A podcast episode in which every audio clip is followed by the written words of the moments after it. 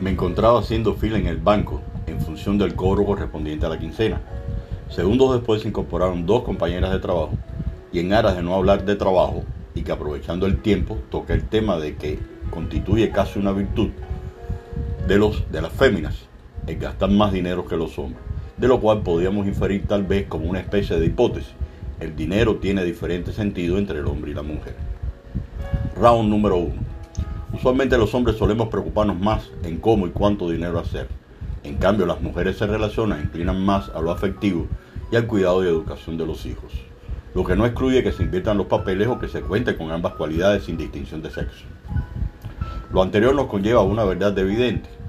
La mujer no concluye su trabajo al culminar su labor en su centro de trabajo, sino que también le falta el otro trabajo, el del hogar, y por lo cual no recibe ninguna remuneración económica por algo tan necesario como es la crianza y educación de los hijos, que en ocasiones conlleva postergar sus propios intereses profesionales y laborales. Ganador del primer round, ganan ellas. Segundo round, ¿quién gasta más en el cuidado de su apariencia personal? Peluquería, ropa, cremas. Antes de dar mi veredicto como posible referee de quién puede ser él o la posible ganador o ganadora de este interrogante, a los hombres nos encanta que ellas vistan bien, luzcan bien, se mantengan arregladas, que su ropa combine, que estén en el último grito de la moda en correspondencia con la edad o no, el entorno laboral o circunstancial, la hora, en fin, para que luzca brillante y usted, señor, se sienta orgulloso de su pareja. Pero a ellas también le gusta que usted luzca bien. Entonces, simplemente no se excluya. Si los reales o dinero le alcanza, haga lo mismo. Póngase a la par, no del gasto porque será muy difícil de cuidar su apariencia. Ganador del segundo round, empate. Round 3. Van de compras, ellas, y siempre regresan con algo para el hogar. Un adorno de pared, una camisa para el hijo, unas chapas o aretes para la hija y para nosotros un simple pañuelo. Nada, como que si tuviéramos gripe constantemente. Y el dinero se gasta, se gasta y se gasta. Ganador del tercer round, ganamos nosotros.